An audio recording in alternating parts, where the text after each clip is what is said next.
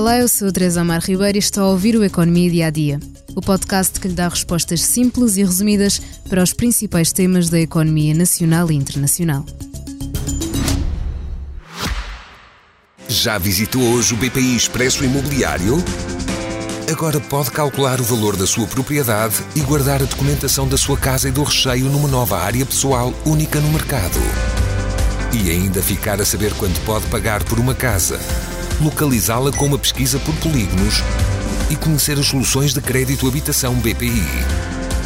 BPI Expresso Imobiliário.pt Quem compra e quem vende na mesma página. Ano após ano chegam mais estrangeiros a Portugal.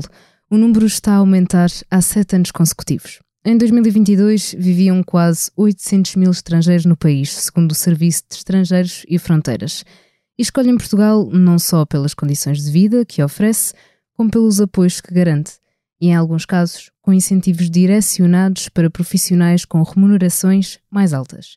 Exemplo disso é o regime especial de taxação para residentes não habituais, que, segundo o Primeiro-Ministro António Costa, vai terminar em 2024. Em entrevista à CNN nesta segunda-feira, o chefe do governo explicou que este apoio que garante um IRS de 20% durante 10 anos a novos residentes estrangeiros com profissões de elevado valor acrescentado, vai mesmo terminar.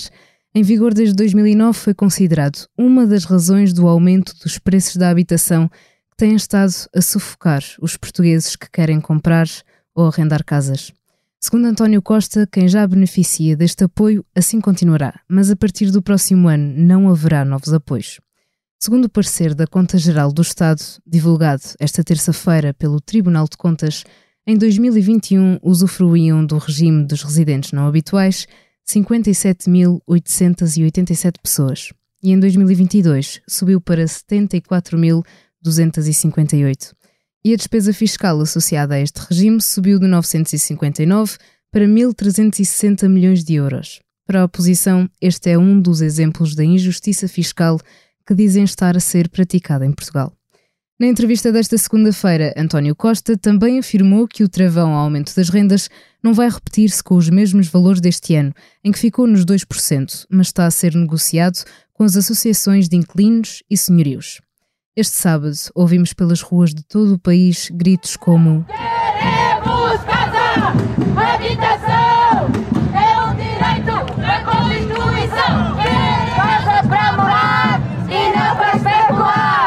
Com as vozes em uníssono e levantando cartazes, milhares de pessoas saíram às ruas para se manifestarem por causa dos altos preços da habitação em Portugal.